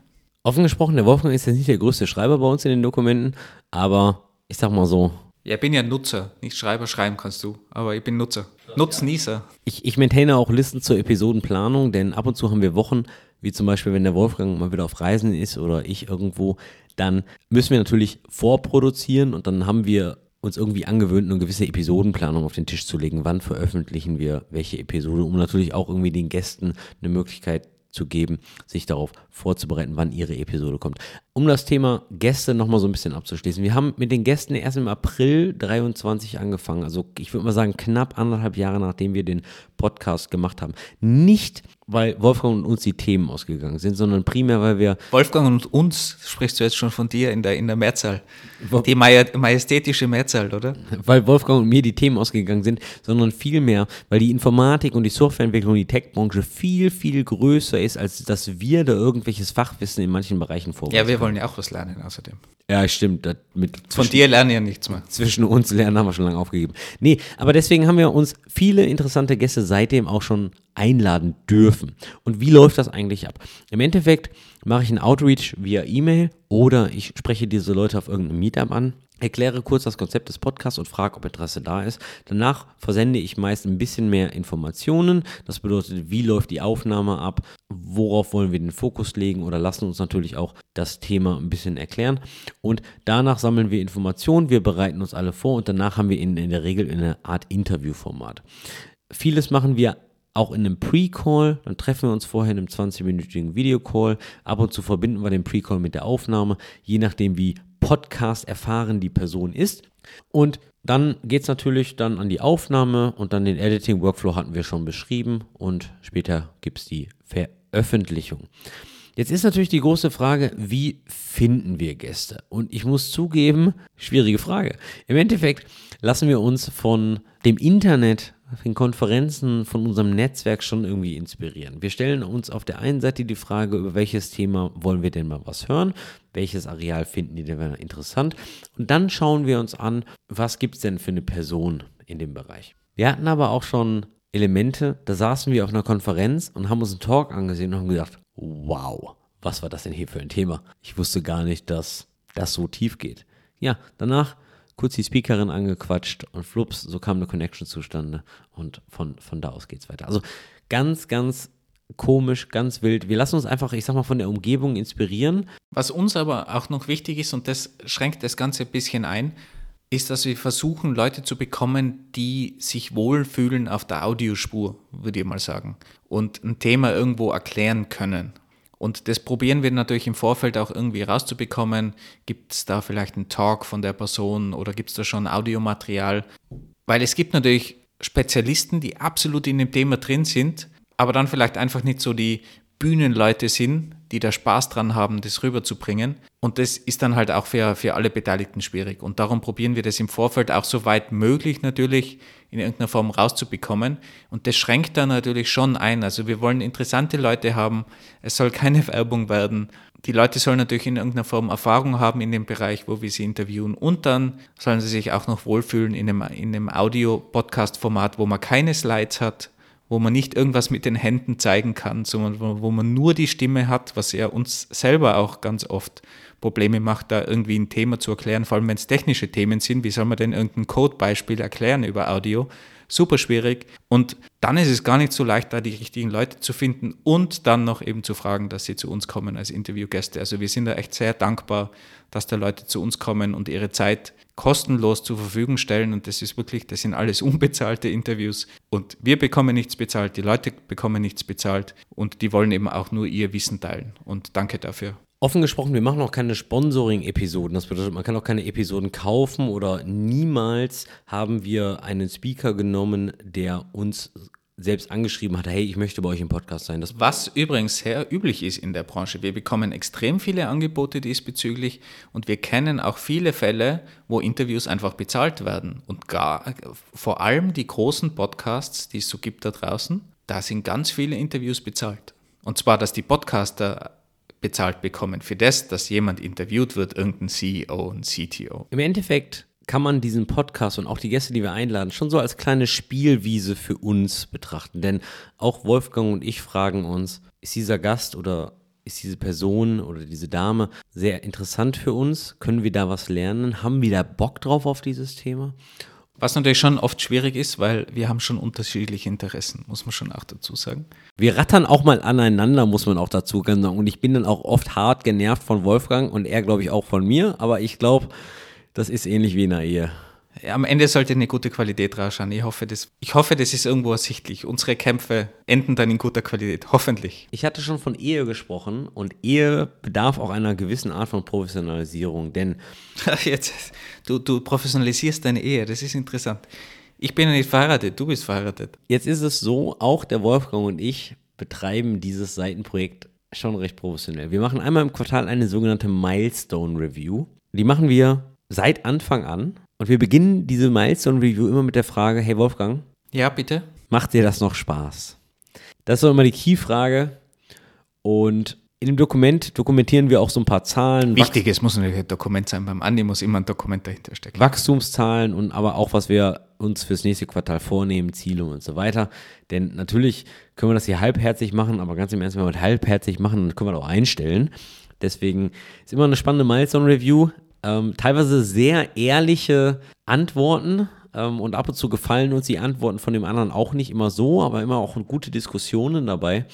Ich hatte auch schon sehr viel gelernt darüber, muss man auch sagen. Also kann ich wirklich nur jedem ans Herz legen, der ein Seitenprojekt mit einer Partnerin oder einem Partner macht dass dann halt wirklich äh, auch, auch offen über die Schwierigkeiten ähm, gesprochen wird. Denn ab und zu ist es auch nicht so einfach. In meinem privaten Leben ist es ab und zu nicht so einfach und ich kann bestimmt nicht immer so viel Zeit für dieses Projekt irgendwie committen und das ist bei Wolfgang nicht anders und dann, dann müssen wir uns auch, also ich, ich trage auch meine Urlaube ein. Also Wolfgang weiß auch, wann ich im Urlaub bin zum Beispiel, weil dann können wir keine Aufnahmen machen. Und all, all, all sowas. Also das ist schon, das ist schon eine harte Planung, würde ich sagen. Und man hat halt einfach einen fixen Punkt, wo man reflektieren kann. Und den alle, die Software entwickeln aus Scrum und so weiter, wissen das ja, wie das ist mit, mit den Retrospektiven, wo man sich eben zusammensitzt und darüber diskutiert und genau dasselbe machen wir im Prinzip auch. Und da besprechen wir natürlich auch, was wir in Zukunft machen wollen, was die nächsten Milestones sind, was wir erreichen wollen. Und da sind wir schon einen guten Punkt. Jetzt haben wir schon viel gesprochen über das, was, was aktuell läuft, was automatisiert ist, wie unser Tech-Stack da aussieht. Ah, wir haben übrigens Astro gar nicht erwähnt, oder? Dein tolles Alpha, Pre-Alpha-Framework bin eh schon ganz zufrieden, aber nur zur Information, dass, dass wir das als Static Site Generator verwenden. Aber da haben wir, glaube ich, auch eine eigene Episode, beziehungsweise bei den GitHub Actions, Episode 31 drüber gesprochen. Aber Andi, was bringt die Zukunft? Was willst du noch verbessern von unserem Tech-Stack, von der Automatisierung? Wir haben jetzt schon ein bisschen wegautomatisiert. Du musst die Episode nicht mehr hören, sondern du transkribierst sie und liest sie dann nur mehr im, im Überflug. Wo ist Potenzial? Ja, jetzt kann man darüber streiten, ob wir ins Overengineering gehen oder nicht, aber auf jeden Fall, wir haben auf jeden Fall noch mal ein paar Ideen für die Zukunft und wie wir auch unseren Workflow ein bisschen erleichtern. Und zwar maintainen wir aktuell alle Daten in sogenannten Markdown-Files mit einem Front-Matter in unserem Repository und auch die Source of Truth ist leider Red Circle, wo wir die Daten dann einstellen. Also da es wird als Red Circle Metadaten als erstes aus dem RSS-Feed Markdown erzeugt, die nicht mehr verändert werden automatisiert, aber dort können wir dann Änderungen vornehmen. Genau, was, was wir jetzt machen wollen, wir wollen uns so eine, eine so, so eine Art Metadata-Storage aufbauen. Eigentlich wollen wir vor der Veröffentlichung einer Podcast-Episode ein Markdown-File erstellen und da alle Metadaten reinschreiben. Mit Metadaten meinen wir möglicherweise LinkedIn-Posts, Bilder, Informationen und so weiter. Ja, aber auch der Titel einfach. Also einfach die, die, die Grundinformationen, die aktuell in Red Circle liegen. Das Problem ist, wir haben keine API mit Red Circle. Aber wenn wir die Daten natürlich haben, digital, dann könnten wir auch gewisse Sachen daraus automatisiert generieren. Aktuell legen wir halt ein Google Docs Dokument an und da sind die ganzen Metadaten, aber unstrukturiert. Hätten wir nicht das Google Docs Dokument, sondern würden wir eigentlich einen Markdown-File nehmen mit einem Front Matter, hätten wir die ganzen Daten strukturiert vorliegen und von da aus, das wäre dann der Start für wirklich automatische Cover-Generierung. Meine Frage wäre jetzt, wenn das nirgends strukturiert vorliegt, so Timestamps und so Zeug, wie kannst du denn dann auf der Webseite auf einen Timestamp klicken? So, der Wolfgang spricht gerade auf ein paar Ducktape-Lösungen. Ein bisschen Salz in die Wunde streuen. Der Wolfgang spricht gerade auf ein paar Ducktape-Lösungen an. Und zwar sind wir professionelle Regexer. Wir parsen mit Regex RSS-Feeds, aber jetzt nicht Tags oder ähnliches. Das macht man schon mit einem ordentlichen XML-Parser, sondern eher den Content von den Tags. Also die Shownotes im Prinzip. Die Shownotes und da verlinken wir hart und Regexen dadurch. Aber hey, ich weiß ja nicht, wie es euch geht, aber dieses Provisorium hält schon etliche Monate und ist noch nie gebrochen, also halte ich es für gut genug. Eine andere Idee, die wir haben, ähnlich wie diese Liste, diese Awesome-Liste mit den German Tech Podcasts, bin ich gerade dabei, eine Liste von Software Engineering Documentaries zu sammeln, würde ich also sagen. Also so, so Filme. Genau, Filme, wie zum Beispiel, es gibt irgendwie auf, Netflix, auf Netflix den Spotify-Film. Es gibt auf YouTube eine Dokumentation über Laravel, über eBPF, über Prometheus, über Kubernetes, über, über Rails und so weiter und so fort. Es gibt, es gibt Sendungen auf Apple TV wie WeCrash, das ist die Story von dem Startup WeWork. Und das, das geht halt schon alles in irgendwie so in die Richtung Software Engineering, Startups und so weiter und so fort.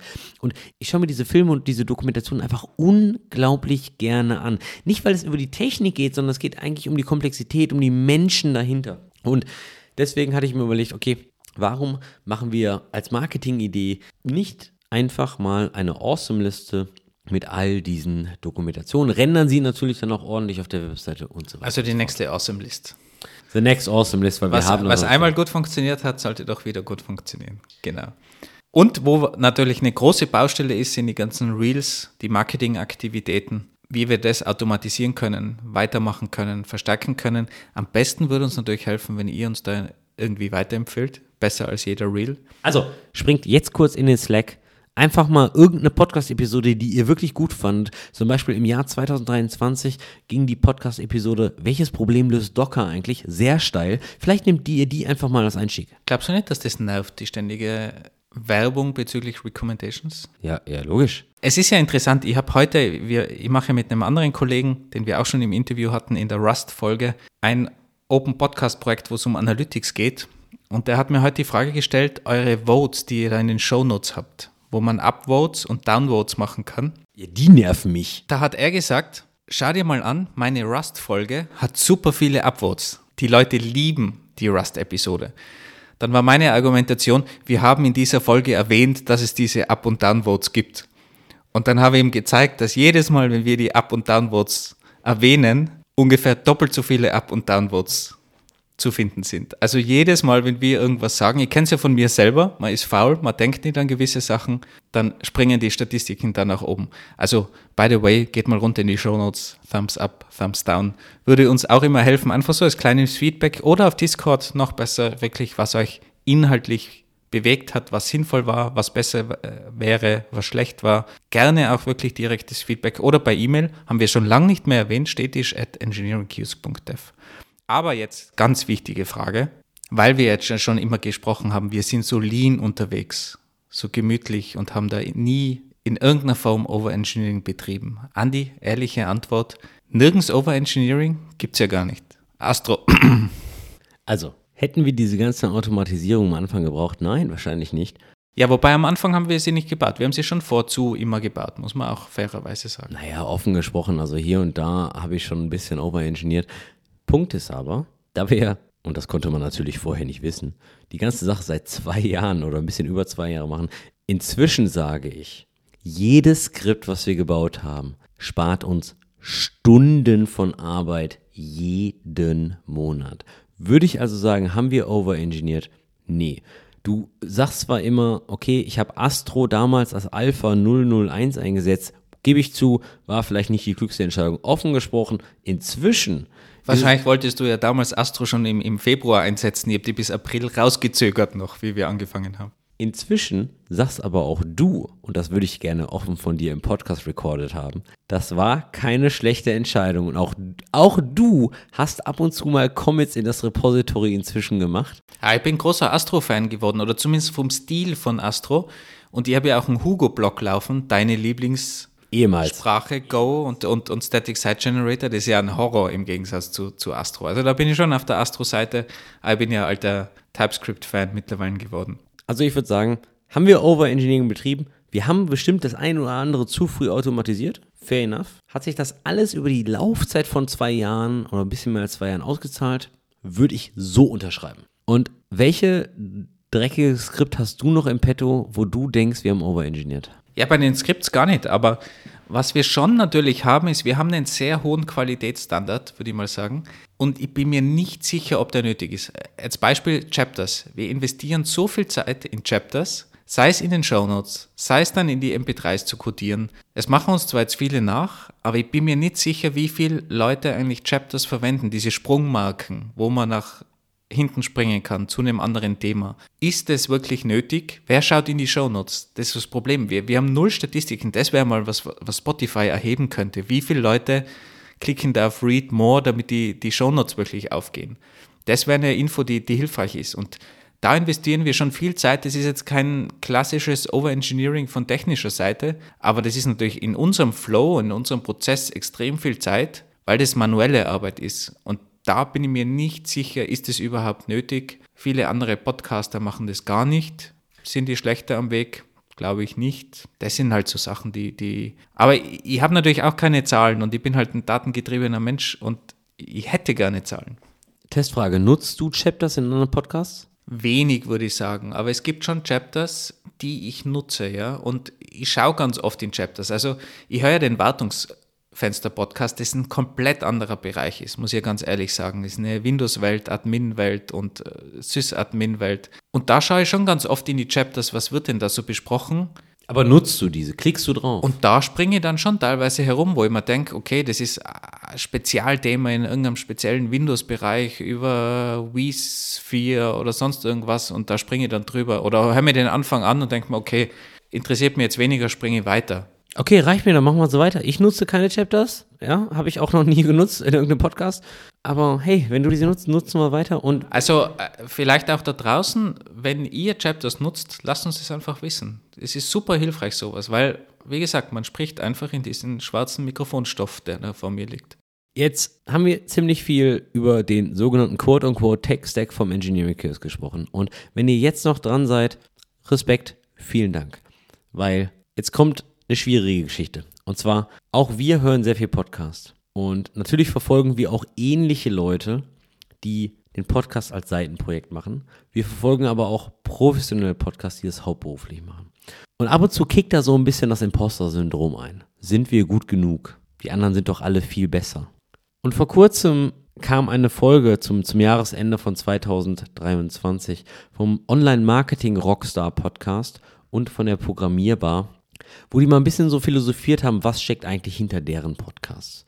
Und diese beiden Podcasts haben Wolfgang und ich, haben uns sie angehört und waren auch offen gesprochen ein bisschen stolz. Denn Online-Marketing-Rockstars ist eine Marketingfirma. Ja, Podcast ist einer deren Hauptkanäle aber über zehn Leute waren da primär mit dem Podcast beschäftigt. Ja, ich glaube 18 sogar. 18 Leute, also vielleicht nicht Fulltime alle 18, aber 18 Leute sind damit beschäftigt. Offen gesprochen, sie releasen auch zweimal in der Woche und ja, sie haben auch deutlich hochkarätige Leute, also hochkarätig möchte ich noch gar nicht sagen, sondern eher populärere Leute Bekannte, als wir, ja. bekanntere Promis. Leute, aber ob die hochkarätiger sind, möchte ich gar nicht sagen. Dennoch, die sind vielleicht schwerer zu bekommen als, als unsere Gäste, muss man dazu sagen, die, die Promis. Ja, vielleicht sind sie auch schwerer zu bekommen, weiß ich nicht. Aber es sind halt Promis, A, B, C, D, E, F, G, H Promis, keine Ahnung. Aber ist mir auch relativ egal. Es, es ist einfach nur, wir sind zwei Leute, machen das neben unserem Beruf und das sind weit über zehn hauptberuflich. Ja? Einfach nur mal die Skaleneffekte nebeneinander legen. Die Programmierbar, da steckt auch eine Firma dahinter, Lotus GmbH, glaube ich, mit für die Spieleentwicklung und sind auch mehrere Leute im Podcast involviert. Außerdem super Podcast, ja, also ich höre euch sehr gerne. Falls ihr uns zuhört, Kudos für das, was ihr da macht. Ihr macht ja auch das Meetup, Respekt, ähm, liebe Jungs und Mädels. Aber ähm, da sind auch deutlichst mehr Leute involviert, auch inzwischen einen Community Manager von der Firma eingestellt. Und ich möchte das gar nicht kleinreden, denn dieses Projekt, was wir hier tun, wir investieren schon sehr, sehr viel Zeit und auch sehr, sehr viel private Zeit und Energie ungemein. Aber es war halt auch mal wieder schön zu sehen, wie andere Podcasts, die wir hören, zu denen wir auch aufschauen, ja, muss man auch sagen, das machen und was dahinter steckt, denn das ist halt nicht mal eben, wir setzen uns nur vor ein Mikro und brabbeln eine Stunde, sondern das war so eine, so eine Art Bestätigung und auch Imposter-Syndrom kickt da rein. Und ab und zu braucht man halt mal so einen Motivational Boost, weil jeder kennt das, wenn du etwas zwei, zweieinhalb Jahre lang machst, du hast Täler und du sagst auch, warum mache ich die Scheiße hier eigentlich? Was soll das denn? Klassisches Imposter-Syndrom. Die anderen sind immer besser. Was macht man denn so selber? Deswegen, für alle, die noch dran sind, vielen lieben Dank. Wir machen den Podcast für euch. Wir freuen uns immer, wenn wir eine E-Mail als kleines Dankeschön bekommen. Wir freuen uns, wenn wir vielleicht hier und da mal einen positiven Effekt auf euch, auf eure Firma, auf eure Mitarbeiter haben. Aber wir freuen uns auch über wirklich, ich will es jetzt nicht negatives Feedback nennen, aber irgendwas, was wir besser machen können oder auch sehr kritisches Feedback. Wir bekommen das manchmal von sehr privater Seite, aber es ist selten, dass wir das irgendwie von Discord-Seite, von Leuten, die uns weniger gut kennen, bekommen. Und auch da der Aufruf, bitte gebt uns diese Informationen, weil unsere privaten Kanäle sind natürlich limitiert und umso mehr Infos wir bekommen, es muss ja jetzt nicht sagen, ihr macht die absolute Scheiße, aber vielleicht einfach das Thema hat mich wenig interess weniger interessiert. Super Information, super hilfreich. Im Endeffekt denkt immer dran, wir sind auch nur zwei Menschen. Wir machen genau dieselben Fehler wie ihr und wir löschen auch die Produktion. Ja, Moment, ich mache weniger Fehler als du. Nur, dass ich das äh, dass da, wir das niedergeschrieben haben im Transkript. Dann mache ich halt doppelt so viele Fehler wie Wolfgang. Das ist auch fein. Und wir löschen auch die Produktionsdatenbank. Das passiert uns genauso wie euch. Auf jeden Fall gebt uns bitte hartes Feedback, denn wir investieren sehr viel Zeit in dieses Projekt und wir würden auch gerne lernen. Und falls wir Blödsinn erzählen, dann machen wir das natürlich nicht mit Absicht, sondern weil wir es A, vielleicht nicht besser wissen oder falsch informiert sind, denn dann würden wir noch viel lieber von euch lernen.